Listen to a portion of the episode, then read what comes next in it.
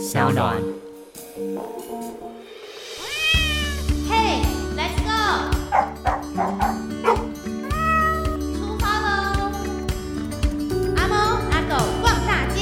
欢迎沾染资本主义的各位收听阿猫阿狗逛大街，我是清盛。为什么一开始说沾染资本主义呢？因为北韩的领导人金正恩说养狗狗是沾染了资本主义的行为，所以他下达了禁狗令哦，就是如果你有养狗的话，就必须要交出你的狗狗，否则就要强制抓走。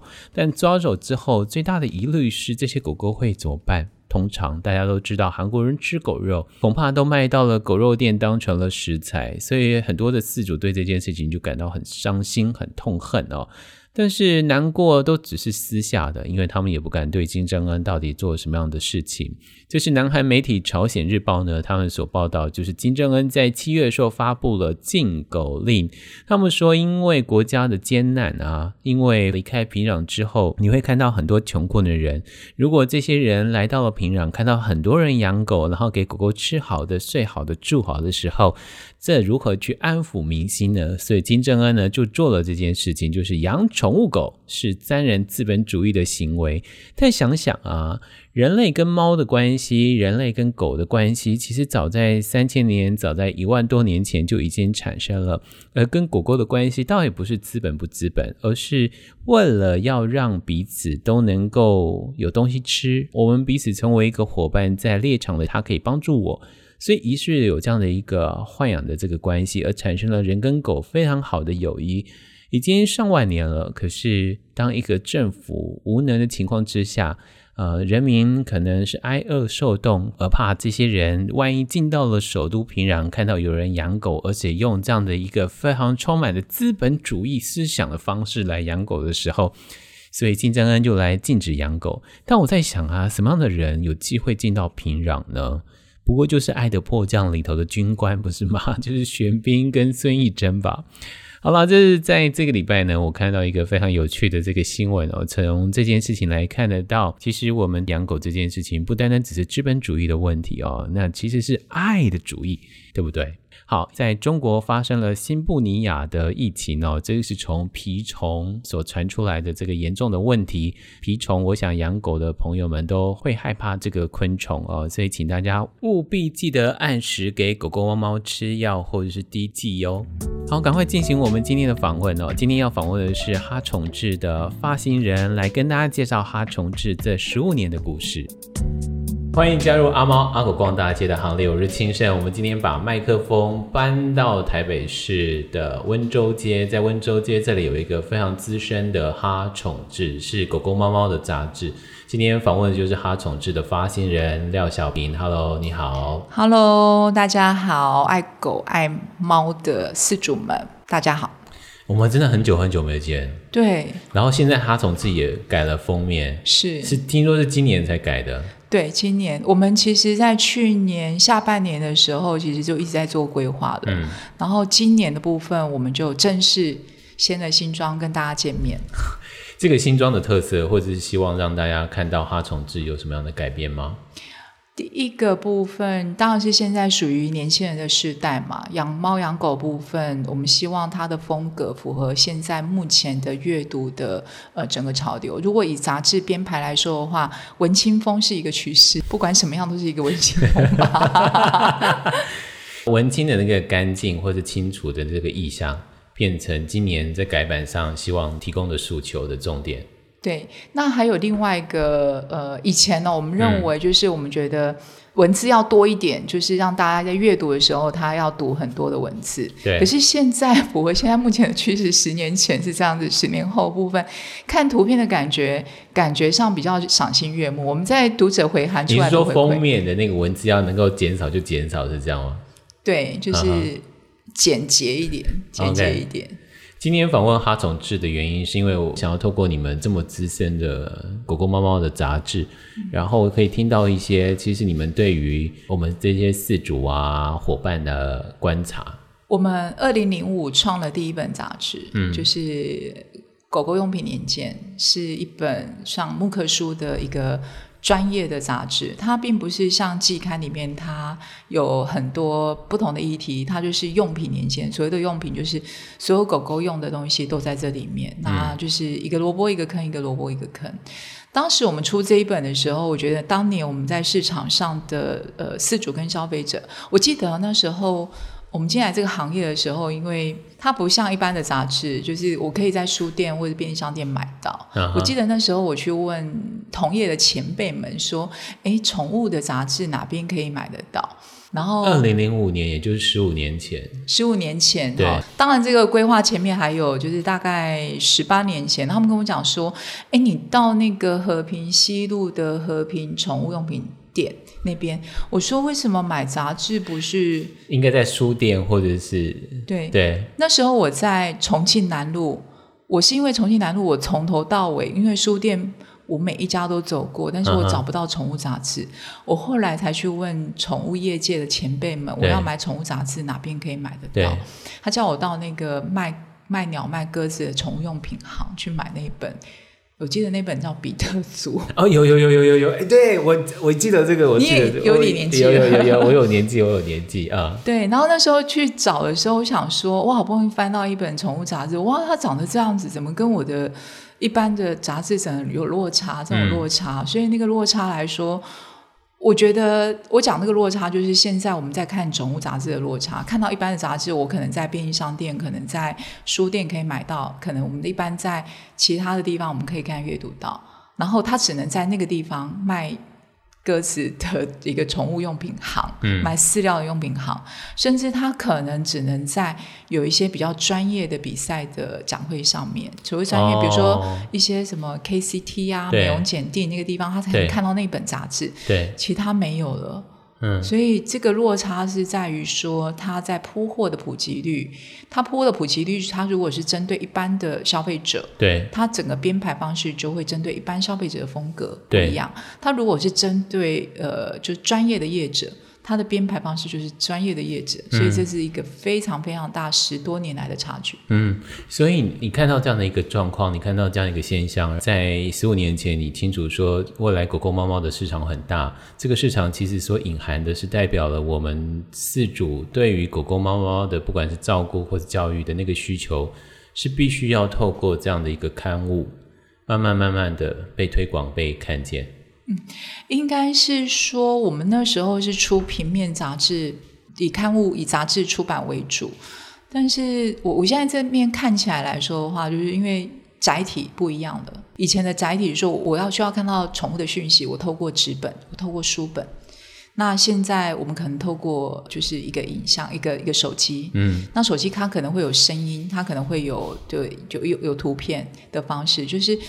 我回到一个，就是我们是做宠物的媒体，这个媒体来说的话，它借由不同的载体传递出去，嗯，所以它会有不同的呈现方式。比如说，我们现在目前在对录这一段的话，是用声音的部分的传递，我们传递一种专业的知识，嗯，然后正确的知识给我们的。民众或者我们四主或者是我们读者都好。嗯，我很喜欢哈总，这除了做 cover 的部分啊，还有一个部分就是你们会有一些，比如说呃，在保健的啦，在一些小的专题上啊，包括了其他全球的一些关于狗狗、猫猫的消息、新闻或者新闻报道，你们会放进去。这也是，是从以前一直到现在都都有着这件事情，是我自己在呃过去在开阿猫阿狗逛大街的时候，我都在学习的这个地方。所以这个也是一个你们希望能够，你刚刚说的，就带着大家一同去学习，然后带一点高度的方式去看我们跟狗狗、猫猫的这个关系。是，那呃，这个是固定的一些单元。那我们像刚刚提到的部分，就是我们每一季，我们现在出版部分常常有人弄不清楚，说他从这到底。几月几月？就是我们读者回函，或者我们读者反映出来啊，他们就是说，我们都不知道你们哪时候出刊，哪时候做，哪时候我才能买到书，嗯，然后弄不清楚。那我正式说一下，我们就是季刊。一年四季就四本，四本，然后加上三本专刊，就是狗狗用品年鉴、猫咪用品年鉴跟宠物黄页，这是一年一本的。我插个话，跟所有养狗养猫的那个用品年鉴真的很好用，大家可以到了年底的时候或者是年初的时候等一下哈。好，那所以在呃，就是我们的季刊里面，我们传递了一个讯息，就是那一季我们要提醒四主，嗯哼，他那一季。哎，可能有什么新鲜的事情发生啊，或者有什么新的电影啊，或者有一些新的趋势，所以那季你在看的时候就知道说，我们包括其他出版社的书，有关于宠物的书，我们都放上去，欢迎其他出版社也给我们这些新书的消息，让我们这个上面曝光。对，然后新的电影啊、呃，包括剧场。那些我们也欢迎，所以基本上在这本的季刊里面，它传递的一个是、嗯、一个是主轴的讯息外，它另外大概有呃三分之一的篇幅的部分是讲你这一季里面跟你这一季比较流比较有相关性的一些报道，会在这个讯息、嗯、这本刊物里面。嗯，这一季的生活当中。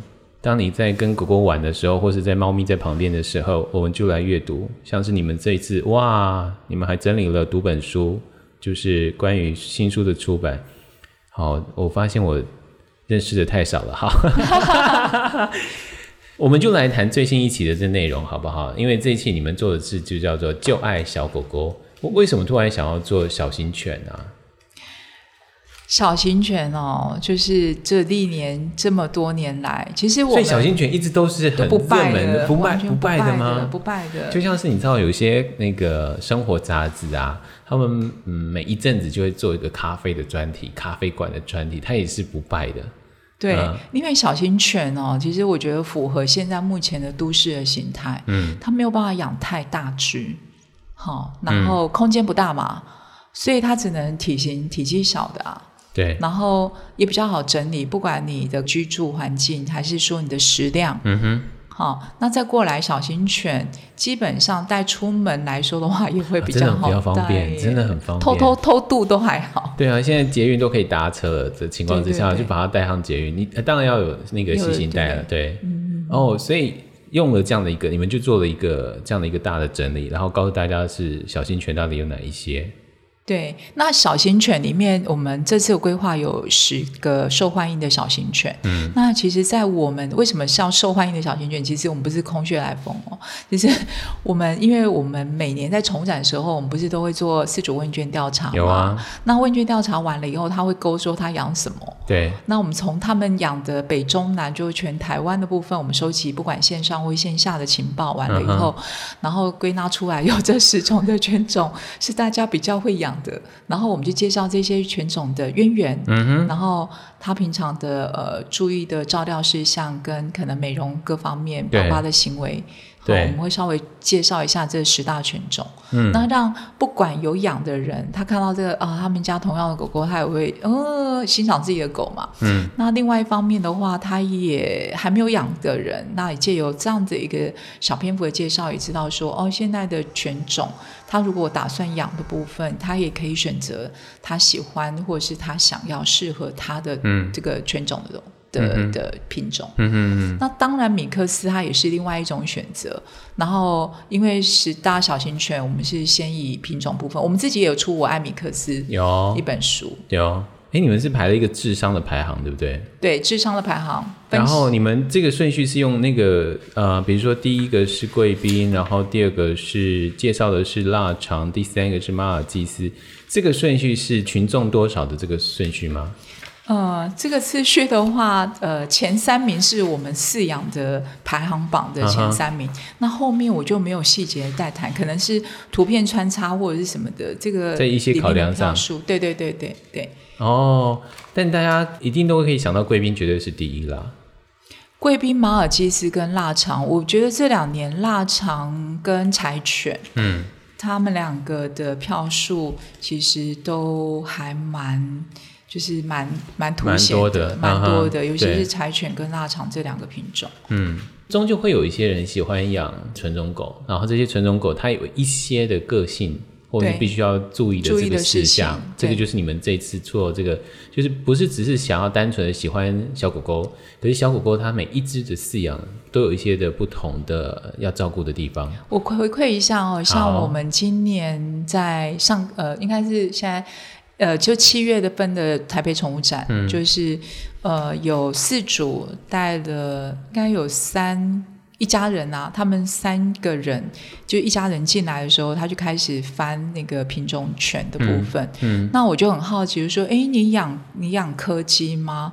然后他又走一走，走到旁边，因为养腊肠嘛，感觉上他翻了科技，又翻了腊肠。嗯、他说没有，我们想要做功课。嗯，就是我们想，我们我们都还没有养，我们先想先了解一下。嗯，对我们适不适合养？嗯，然后像这样的品种来说，它有没有先天性？它有一些照料上面的问题，要注意的事情，然后个性的问题。对，那我觉得我们的杂志在传递的一种讯息，就是说。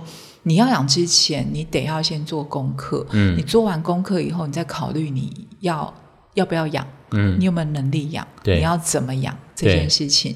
我觉得现在目前借由我们是一个媒体的角度，我觉得在这上面表现，我觉得我们是呃算一个正面正面一个，算我我们真的有做到这样子的一个力道，就是希望我们借由我们专业性的报道传递出来，让想养的人或是考虑养的人，嗯、他们可以有一个正确的讯息。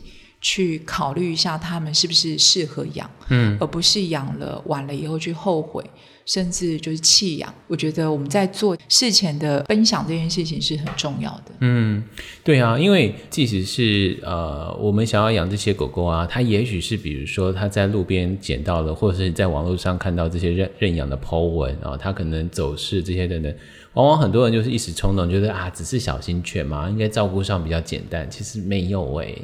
纯种狗有纯种狗的问题，然后每一种狗有每一种狗的问题。对我们不能只是单纯的觉得有爱心，我就去认养它，往往就会会造成很多很多的问题。对，对狗狗来讲，也不是很好的一件事情。我自己发现到，其实我觉得不管是是不是品种，嗯，包括米克斯，不管是有没有品种的，我觉得最重要它。变漂亮、变好看，最重要一件事情就是饲主他有没有用心，嗯哼，做陪伴跟照料，对这件事情很重要。我们发现到很多你在路边可能被遗弃的狗狗之类，或者是可能它本来就是一个品种犬，但是它基本上是没有什么整理的，或者是平常主人也不太管它的，嗯，它真的是比一般的那种米克斯。好好的养都都不急，就是即便它是一个品种，但是你真的没有好好的整理它，就是一个比路边的野狗还不如的。我真的说的是这样子。嗯，嗯真的啊，在这一期的哈宠志啊，很用心。他们这个旧爱小狗狗，除了跟大家介绍是这几种呃纯种狗之外，这里头你们包括了毛孩的教育啊，事前要做哪一些的准备，在训练当中会碰到哪一些的问题，然后有没有一些道具，有没有一些设备。在里头就是包括了这些呃介绍，因为小型犬呃很多人就把它当成那个心肝宝贝，就捧在手心上，往往就一些吠叫的问题，很有意思。他们连这个都想到了，因为他们把狗狗吠叫的问题、隔音的设备这些等等，哎，你们都做了耶。哎，我另外还提一点哦，啊、就是说行为的部分，它就是最基本的嘛，因为。不管小型犬，它一定会有呃美容啊，行为上面问题，然后营养上面问题，这些我们都做到了。还有另外一个就是打造一处猫豪宅，这个议题真的是当时真的把编辑给苦了，就是他做了非常非常多的功课。呃，我们找了室内设计师，uh huh. 想说狗如果猫的话反而比较好讲，对，猫的话比较好讲，可是狗的部分讲起来就是那种。就是你要，因为猫的部分有有，因为有空间三 D 有跳台空间的问题，设计上面它会就好好的设计。可是如果狗狗来说的话，它就是那种平面型的。对啊，因为狗狗最多就跳上床。那所以在这上面怎么讲呢？这个部分，所以我们这个单元有打造一处豪宅。其实，在狗狗在活动空间里面，地板是一个很重要的问题。哦，最大。地板就是 它的抓力、抓地力，尤其是你比如说你养腊肠的啦，或者有一些比较身形比较长的狗狗啊，地板就变得很重要。对，然后有一些空间的管理，就是它可能定期上厕所的地方，把它固定上厕。嗯、啊，当然有些人是带出去啦，但是有些的呃小狗狗它本身在。呃，就是如厕的部分，它也就一定定有定点训练的。嗯，然后它的空间怎么帮他做规划这件事情，其实在这个单元是特别难做的。尤其是台湾真的在做宠物的空间规划，就居住型的规划来说，嗯、相对的比较少一点点。对于狗狗，对，可是猫咪的部分，我发现到现在蛮多的室内设计师，他对于猫的设计都有自己应该是饲主的要求。都会有，他们都会帮猫咪打造一个他们自己的房间。对，甚至我们最近有一个那个猫跳台的的、嗯、业者，然后他就是一个猫跳台，他随时就是你，我把它称为就是猫咪的楼中楼。我那时候看到他说：“你这根本是猫咪的楼中楼嘛。嗯”比如说我们现在目前的空间，它可以随意在你们的这个空间里面去做呃三 D，就是上下的一个规划，让它的活动空间可以更更多，然后让猫咪在。看，呃，应该是它的呃行为上面，比如说，因为猫咪来说它本身从高往下看的一个角度的一个一个宠物，所以基本上它的空间规划用这样的组合方式，猫咪的猫跳台，然后放在那个空间里面，诶，白色的，干干净净的，有点像、嗯、我自己看起来有点像 IKEA 的那种组合性的，哦、然后就把它放进去，哎，我觉得很不错，那个应该很好卖吧。我觉得，我觉得很好卖啊。比如说，我现在也养了猫啊，可是现在猫咪妹妹带回台北了。呃，之前她住在花莲的时候，我就很想给她一个墙，就让她可以自由的好跳啊跳等等的，就觉得好像她必须有这样的一个空间啊。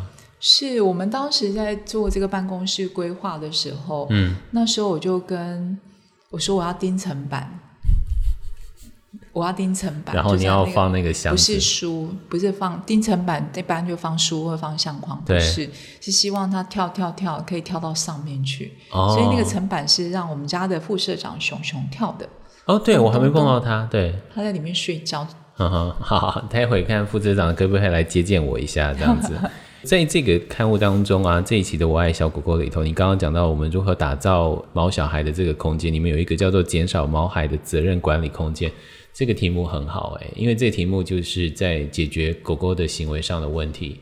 往往我们会都觉得这是狗狗的问题，但有时候是我们主人没有把它框界出这样的一个责任的空间。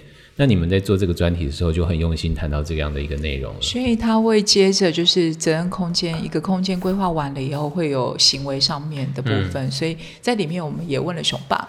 哦。好，熊爸呢，他是狗狗的行为训练师哦，大家可以透过这本书看到熊爸跟大家来分享的。因为小型犬有小型犬的问题，小型犬有小型犬的教育养的问题，是那个跟中型犬跟大型犬是不同的。对，那看小狗狗这件事情，不单单只看它可爱，或者是很好携带，或者是我们出游的时候会非常方便，但它有他们有他们专属的狗狗的行为的问题。你现在所收听的是阿猫阿狗逛大街，访问的呢是哈宠志的发行人廖小平，跟大家介绍是哈宠志他们最新一期的内容。接下来呢，我想问，就是因为比如说这次我看到的是旧爱小狗狗，呃，上一期你们谈的是十大的狗猫常见的疾病，在上上一期你们谈的是所有的猫咪都在问的问题，就是猫咪想什么。我一直很好奇是你们怎么做题目的啊？然后。我很推荐哈宠志的原因，是因为他们从我认识开始一直到现在，他们每一期呢都有访问动物医师。这个事情是对我来讲是很大很大的收获。就是我们可能养狗养猫，很多人啊其实是没有固定的医师，或者是都不觉得要狗狗猫猫有个家庭医师的概念。可是你们固定的都在谈的时候，其实也提醒了饲主是，也许现在没有这些问题。可是我们必须要建立狗狗、猫猫的保健跟医疗上的问题。对，呃，就是哈宠，就是因为我们哈宠制的部分，它有分成有几个单元啊。嗯、那哈宠新鲜室，那哈宠保健室，嗯，然后呃，就是这个哈宠保健室这个部分的话，我们锁定会一个猫一个狗，嗯，就希望。呃，有一个医生讲猫，一个是医生讲狗，在每一季的时候就提醒那一季可能大家要注意的事情。他总是最重要一个核心能力，就是呃，我们自己有可以询问到比较专业的人，不管专业的医师、专业美容师、专业的行为训练师，因为我们就是这个招牌，然后他不得不回答我。不得不回答你，okay. 对，就是不得不回答我，有一点像说，啊，就杂志访问嘛，所以我就只得回答他。那如果说一般饲主去问的话，就把把你当成事主了，那个角度是不太一样。对。然后当呃这个专业的呃人员他被就是向医师受访的时候，他就会很认真的呃看待我们这个题目。嗯哼。当我们有些题目的话，你说我们的题目怎么来的？我们会。呃回馈，就是有一些在我们的问卷或者是在我们现在有粉丝嘛，有粉丝团上面，就是有一些回馈上面，然后包括我们现在目前看的。其实大数据的趋势来说的话，我们回到那种大家想要知道什么样的议题，嗯，然后这个议题里面如何能够再把它筛出？因为比如说呃健康的议题很大，嗯，然后我们把它筛出的话，它是十大，现在目前的哪十大问题是比较严重的，嗯，然后比较就是大家为主的主流，我们把它整理出来让大家知道，嗯，所以我们。会再去做分析，然后再去找比较专业的，比如比较专业，就是每一个人，因为有些兽医师哦，他每个人的角度都不一样，然后经验值也不一样，对，所以我们希望各方面去涉略不同的兽医师的角度，嗯，借由他们的专业来告诉我们他们看到的这个问题，嗯，然后怎么样去因应，或怎么样去去改善。嗯，对，所以像是呃哈宠志这一期最爱小狗狗的医疗专题，你们就做了一个很有意思的题目，叫做“我家也有个过敏儿”，狗狗也有过敏的问题，就皮肤过敏。可是你们把这个扩大成一个，我们去了解它的过敏的来源到底是什么，然后你们就访了中心动物医院的温医师。嗯，是，因为过敏的问题这个议题真的就是蛮大的，然后就他来讲来说的话，不只是。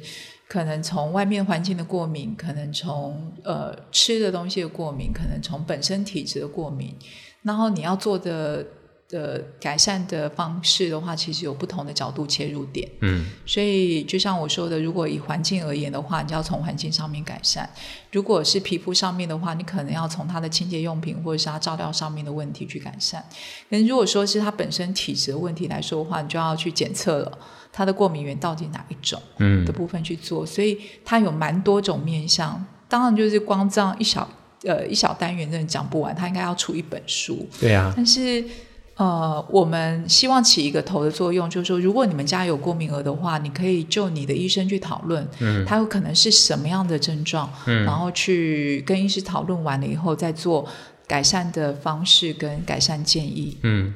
对，就像这本杂志里头谈到，就是抽血检查这件事情是重要的，然后去验出过敏源到底是什么。因为很多的自主可能还不了解这个东西，那这个杂志当中就有提到这个内容，就让大家能够翻阅。做了哈同志做了十五年啊，你自己有没有让你难忘的事情？我自己在看哦，尤其是我很喜欢看那个读者回函啊。我希望大家买我们杂志填一下读者回函。为什么？第一个可以抽奖了，啊，然后第二个部分，他们东西真的送的东西真的很很慷慨，我只能这样讲。我们我们真的是凹那个厂商赞助，嗯，然后就是某一些福利给我们的读者。谢谢厂商，我帮你说这句话，感谢感谢。嗯，然后。呃，我觉得很大的回馈是我看到每一份的读者回函，其实你要想想看，就是说在现在的人的呃呃生活习惯上面，他愿意拿一支笔起来。然后把这个回函填的，现在要填回函的很难呢，很难很难，每一张都是都是那种贵的吗？收到的时候说啊，感谢，一切都是感谢。嗯，然后你填完那一张了以后，你还得把它放在邮筒里面。哦，我觉得这最难，对，最最难，你要找到邮筒。我不知道大家有多有几年没有寄，没有投到那个邮筒。我觉得一年有一次就已经很好了。就是你像，现在圣诞节也不寄卡片了，过年也不寄卡片，你什么时候寄卡片？对啊，何况是你要寄个回函。我们现在去邮局，可能就直接去领三倍券的时候会去邮局，没有时间会去邮局了。所以那个感动是他每做一个每一道动作，他拿起这支笔写的字，嗯、然后把它封好，再把它寄出去。嗯、对，所以你会看每一个细节。我当然我看到那个读者回函，你会知道那个读者回函有人，因为他封的时候必须，比如说他用胶带啊，那。我发现到蛮多的饲主很可爱，他就用全联的那种贴纸，有没有？全联的不是有几点的贴纸，就是会拿 seven 或是全联那种贴纸，然后贴粘贴。你会看到说，哦，原来我在这上面，我注意到每个人的生活习惯。这个人是去全联。我们现在没有人有胶水了啦，应该是没有胶水，因为平常你不写信啦，你就没有胶水啊。所以他其实是重复的感动，嗯、我就会看到他的时候，其实会给我一个。很大的正能量，尤其给哈宠志的我们的伙伴里面，嗯、每一封里面每个字都是一个回馈，嗯、所以他回馈回来的时候，他又写的说，觉得最感动的一部分，他写的说，你们要加油哦，Go Go Go！、嗯、端午节快乐，呃，你们一定要活下去。你们一定要活下去，他们怕你们经营不下去吗？因为他们大家可能会觉得现在目前买书的那种，你知道吗？就是那个氛围，对。然后加油，Go Go Go！说你们要一直一直出刊下去哦，不然就没有精神粮食了。然后希望你们能继续做下去。啊，好可爱啊！就是你会看到这些的时候，你就充满满满的动力。嗯，然后。虽然你看不到全部，因为要完成这些动作，并不是每一个人都可以完成的。然后那个感动是，我觉得那个感动是完全完全没有办法形容。还有人会在上面哦，嗯、我让亲人看一下图片，啊、就是他会上面留一张卡片，好 sweet 哦。对，然后他甚至有些、欸、那个是专门设计的耶，他自己排版的耶。对，然后他有些人会专门就是过年的时候做一个小红包，上面画他宠志的 logo。嗯。寄给我们，然后你知道那种，然后还有手绘图啊，卡片我我，我忍不住帮自己打个广告，欢迎大家寄卡片给我，好不好？地址加油哦，你一定要活下去哦！哎，很很温馨呢。所以这是我们一路以来，就是我们收到读者回函。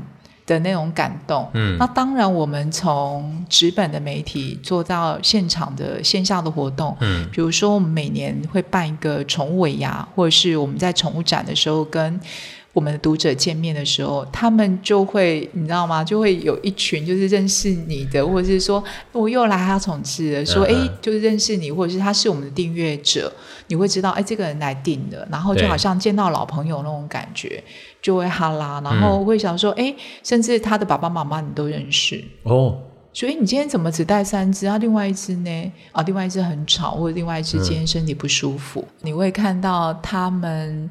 呃，回馈的那种感觉，就像我在说的，我们收到读者回函，读者回函是没有办法见到面的，嗯、可是他们借由这个纸张里面，把他们给的温度给我了我们。嗯，然后在实体活动，可能我们如果有可以面对面的情况之下，他们的回馈，我觉得那是我们真的是做下去有满满动力，因为现在的媒体。嗯呃，他遇到冲击，尤其是纸媒，我们原本从呃杂志做起来的，那大家都现在目前往往网络上面看的，那有纸本这件事情是我们自己一直坚持下去，因为我们觉得拿纸本那种感觉，跟你在网络上划手机那种感觉是不太一样的。嗯，那种那种呃，应该是说我们完成这本的杂志，我们有自己的坚持跟使命，跟我们自己执着的那个部分。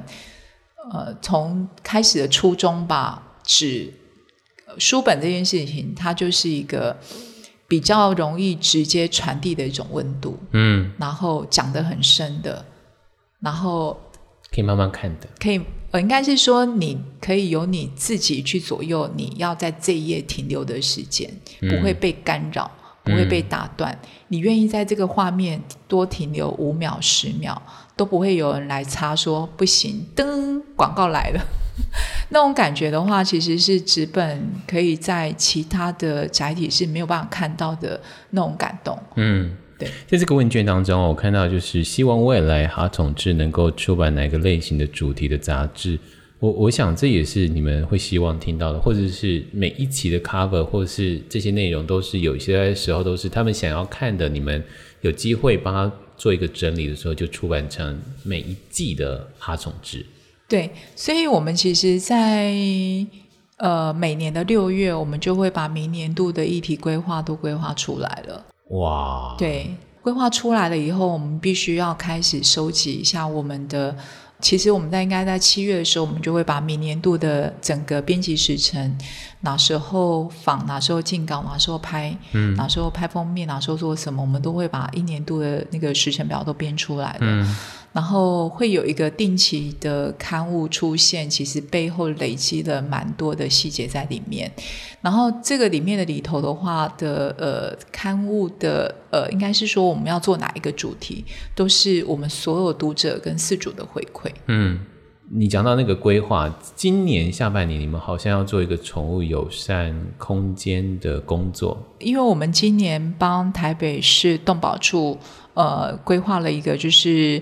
台北市宠物友善空间。嗯、那台北市宠物友善空间，其实它历年来就是呃柯市长的这个政策里面有推广友善空间，已经这么多年了，五年了吧？嗯，所以今年度的呃这个规划的空间是由我们这边以和哈宠智帮忙。台北市动保处做协助，应该是今年年底的时候，我们会有四十五家的宠物友善空间新增的。嗯，那原本可以在台北市的动保处或是台北市的产发局的官方网页都可以看得到，有哪些宠物友善空间是可以让宠物过去的。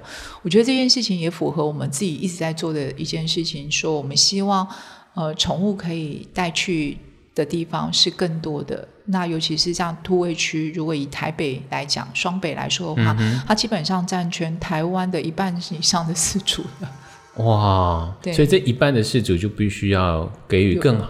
呃，更好，或者是对狗狗、猫猫更好的这样的一个空间，应该是有更多的地方可以去。嗯，然后宠物的部分，它除了在家里要互动以外，户外的互动跟其他的互动，嗯，不管是社会化或者是在其他地方，对，我觉得都是对宠物都是好的。嗯，只要你愿意带它出去，就表示你关心它，不会把它放在家里。然后，呃，就是愿意带它出去一起。不管你做什么活动都可以一起。那我们当然是希望宠物可以进去的地方，大家的空间其实都可以接受的。嗯。然后，所以在做推广这件事情。那尤其是台北市很多地方，不管是艺文空间啊，或者是餐厅，呃，就是公公园，有些公园就是公园就不说了，就是可能有些展览地区，或者是呃，我们甚至有看到那个火锅店，宠物也可以进去。哇。对。那我觉得蛮好的啊。真的吗？真的，因为我我好怕那个热汤哦。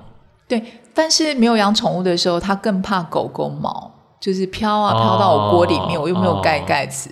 哦，对哈、哦，我们养狗养猫不会想这个问题，我们养狗养猫会想的是，万一这个汤翻了的话，会不会烫伤狗狗？可是对于没有养狗养猫，他们在想的是那个毛。对对，对，不一样。这就是我们不同的这个思维不一样。对，我自己讲有一个我自己的亲身经历。我们曾经去呃有一个有一个店家，然后当我们在吃饭，然后我记得那时候我们公司同事养一只非常小的马尔济斯，然后就背包包里，然后呃就是这家店的老板其实他愿意让宠物进去也都没有问题，嗯、我们都有问过了。嗯、但是我们的隔壁那一桌呢，就就很在意，很在意，然后一直盯着我们看，然后。他就跟老板反映说，他有养狗，就是他带狗进来，嗯，然后就是因为我们可以明显感受到那个眼光余光射到我们这边来的压力，嗯、然后后来老板就说可以啊，我们这边可以带狗啊，就是回绝了那个呃旁边那一桌的客顾客的要求，嗯、然后后来那两位就有点不吃了，不吃了就走了。我们真的对老板不好意思，那老板说没有关系，本来我这边就是很欢迎狗的。嗯，然后那时候觉得宠物友善空间是多么的重要，我们要支持这个计划啊。对，就是非常非常重要的一件事情。那我觉得我们现在带狗狗出去，带猫猫出去，其实我觉得所有的事主都会碰到问题，哪边可以带他们去，又不会被，嗯、就是又不会被被鄙视，嗯、或者是被排挤。对，我觉得这是非常非常非常重要的。嗯，好，等到这个呢活动出来的时候啊，陆陆续续，你刚刚讲到四十五个地点嘛，我们在阿猫阿狗逛大街的脸书上再帮他做一个介绍。那有机会我们再做一个完整的专题跟大家来做访问。今天访问的是就是哈宠志的发行人廖小平。最后我要问一个问题是，今年的宠物展你的收获是什么，或者是你看到了什么？嗯。今年哦，今年我们呃，我们自己的摊位其实做了。哦，你们今年的摊位很大哦。今年摊位很大哦。我们 做了一个就是改版的一个调整，为就是跟着我们改版的风格这个做调整，然后、嗯、呃，整个摊位的内容部分，我们把小学堂，他从小学堂给他搬到现场了。那搬到现场里面来了以后，就是我们发现到，呃，这样的互动其实也很不错。大概短短二十分钟，大家可能脚也酸了，嗯、那也知道我们有这边有一场的那个呃小学堂的活动，听听看这一场的演讲。嗯、好，就是二十分钟让你休息一下，吸收一下新知，喘口气。然后也不要这么累这件事情。我觉得这个方式对于我们大家的呃，我们自己同事的回馈都觉得不错，然后饲主回馈也觉得不错。嗯，未来部分有机会我们会在这样一个比较大型的展会上面，比较大的空间，我们会做一个比较小的互动，然后找专业的呃，就是专家们一起互动这件事。不管是美容啊、训练啊、医疗啊，这些都是可以制作的。对，然后甚至我们今年有请到那个按摩师，就是按摩，就是那今年我们的议题蛮特别的原因，是因为最近因为夏天太热了，对，太热的话，哦哦、对对对对，你们有做那个按摩的，我有看到，嗯。中暑这件事情其实是我们提的两个部分，就是如果呃宠物的部分有有可能是它可能有可能有中暑现象，你可能借由按摩方方方式可以怎么样帮它舒缓。对。然后另外一个部分，我们请翁俊月、翁博元翁医师，他也帮我们讲中暑，然后他帮我们讲说中暑分急性中暑跟慢性中暑。那可能有些中暑的症状，其实如果慢性的话，或者是急性的话，它其实是影响蛮蛮深的。有些甚至狗狗可能就就就这样走了，嗯，然后我觉得在这个时间点，我们自己人都很热了，更何况是宠物。然后今年重展跟以往重展有什么不一样？我觉得就是第一个就是变小了，比较窄一点。就是说以往的呃，全台湾最大的重展是全部都展都展览都有开，就是今年稍微小了一点，因为是疫情的关系。疫情的关系，那疫情的关系的话，其实现在蛮多公司。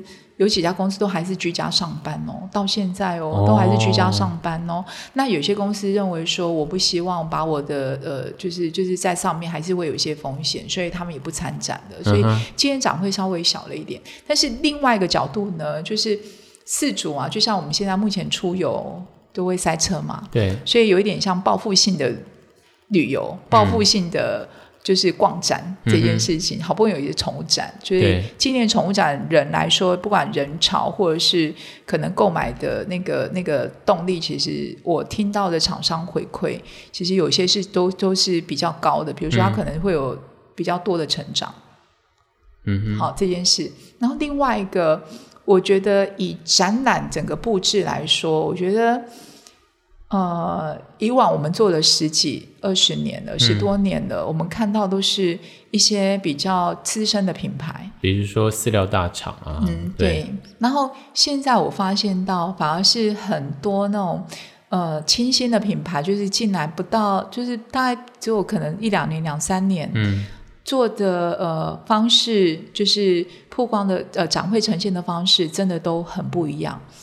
跟整个专业度完全都不是像以前的呃推销的方式，或者是以前在办展会布置的方式是完全不一样，嗯，风格完全可以走出来，就是那种一看到他说，嗯，怎么会有这一家厂商，然后哪里冒出来的啊？嗯，我相信对于消费者，对于饲主来说也是同样的感觉。那我觉得现在目前。呃，整个宠物展的情况，就是如果以四主而言，我觉得是对四主是好的一件事情，因为厂商的竞争变多了，然后新的进来变多了，嗯、然后呃新的部分它会带起一个新的风气，或者新的一个一个一个包装，或者新的一个优惠，或者新新的一个组合之类的。它对于消费者来说的话，它可以看到一些不同的。那对于呃，原来的厂商他会觉得说，既然有新的进来，我必须要升级，我必须要做更好，嗯哼，对不对？我才有保有我的市场。我觉得对于四主端来说的话，大家都要争取那个呃，就是四主就是吸眼球的那一刻，嗯，他如何在展会上面能够吸引他的眼球？除了他就有品牌，他习惯性去跟你购买以外，嗯，他能不能就是？